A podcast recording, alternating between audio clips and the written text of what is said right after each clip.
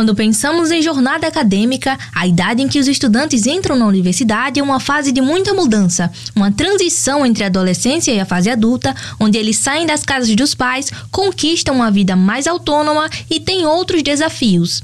Estamos falando de uma fase caracterizada por ter uma expectativa relacionada ao futuro, o desejo de explorar uma nova profissão e todas as demandas que estão pela frente. Pensando nisso, uma pesquisa pretende acompanhar os comportamentos de estilo de vida e saúde mental de 400 calouros da Universidade Federal de Sergipe ao longo de quatro anos de graduação. O objetivo é verificar como os comportamentos se alteram ao longo da jornada acadêmica e que associação existe entre essas mudanças. É o que destaca o professor do Departamento de Educação Física e do Programa de Pós-Graduação em Ciências da Saúde da UFES, Danilo Rodrigues. O principal objetivo desse projeto é realmente identificar a, a, complexidade da adoção de comportamentos ao longo desse período e como ele pode oferecer é, um risco aumentado a problemas de saúde mental. Então, grande parte dos estudos realizados até aqui eles têm uma atenção muito mais focada em comportamentos individuais. Então a gente costuma dizer que os, os, essas pesquisas são centradas nas variáveis e não nas pessoas, porque as pessoas elas agregam comportamentos. É, então, uma vez que a gente estuda os comportamentos isoladamente, talvez a gente não consiga perceber é, o real impacto desses comportamentos porque eles interagem. Então, uma mesma pessoa que se alimenta muito bem, ela pode ser inativa fisicamente é, ou mesmo sendo ativa fisicamente, mas também consumindo tabaco ou alguma outra substância que possa é, prejudicar a sua saúde. Então, é, a grande novidade desse projeto, né, além de todo o processo é, metodológico, é que a gente vai tentar centralizar as análises nas pessoas, discutindo principalmente a agregação de comportamentos e a interação entre esses comportamentos na predição do risco. Para o pesquisador, a pesquisa também busca respostas para avançar na compreensão sobre a relação entre estilo de vida e saúde mental. Curiosamente, a relação entre estilo de vida e saúde mental não são bem estabelecidas quanto a gente imagina. A gente começou, né, muitos desses estilos de vida, e quando a gente se refere a estilo de vida, a gente está se referindo não apenas a hábitos alimentares, a comportamentos relacionados à atividade física, consumo de álcool, tabaco e outras substâncias.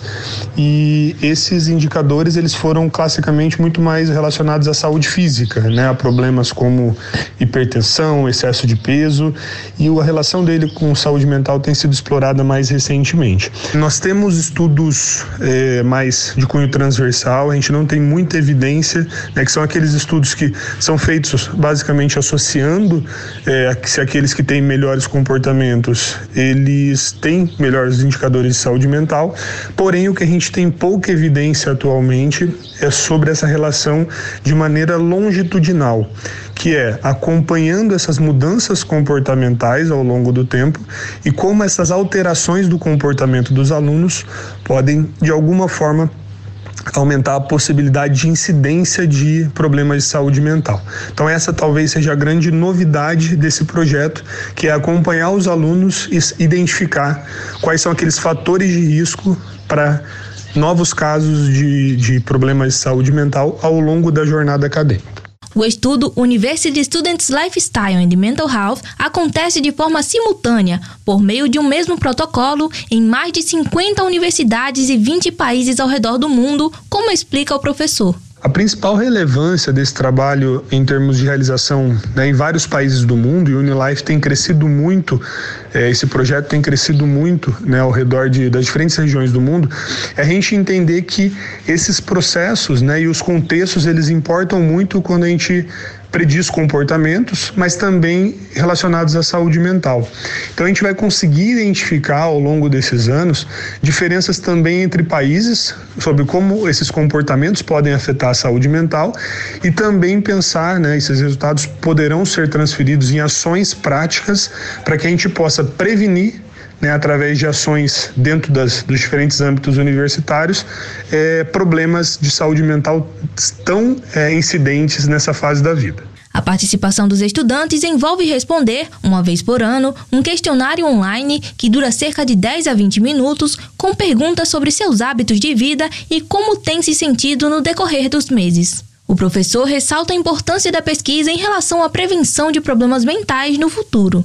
Bom, eu tenho trabalhado nessa área há quase 10 anos. É, até agora, o que é, nós temos feito é explorar muitas informações de dados secundários, seja estudos de corte em países desenvolvidos ou é, também pesquisas nacionais, como é o caso da Pesquisa Nacional de Saúde, Pesquisa Nacional de Saúde do Escolar no Brasil. É o que nós, nós temos compreendido principalmente muitas interações entre esses comportamentos né, em saúde mental e o que nós hoje é, conseguimos entender é que é, de fato e sobretudo a partir do, do advento da da, da pandemia, a saúde mental passou a ser um tema é, de extrema relevância.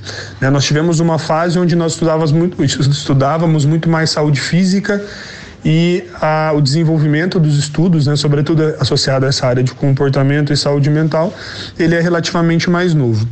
O que nós estamos vendo é que, apesar dos mecanismos ainda não, não serem muito claros, é que é, intervenções e ações práticas que visem promover bons comportamentos à saúde, além de ter relação com todas as variáveis que a gente já conhece, de obesidade, de hipertensão, diabetes, eles têm uma relação muito grande com indicadores de saúde mental.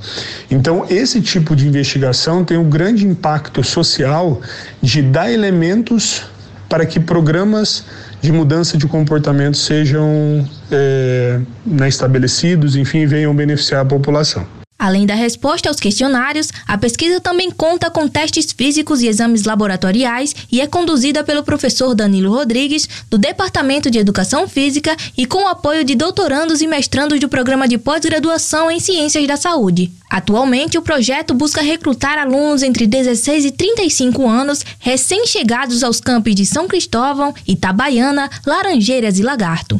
Para participar, o estudante deve acessar o formulário disponível no portal da UFES e preencher o questionário inicial. Depois de concluir a pesquisa pela primeira vez, o aluno vai receber os convites para as próximas pesquisas em seu e-mail. Com supervisão de Josafá Neto, Nathalie Reis para a Rádio UFES FM.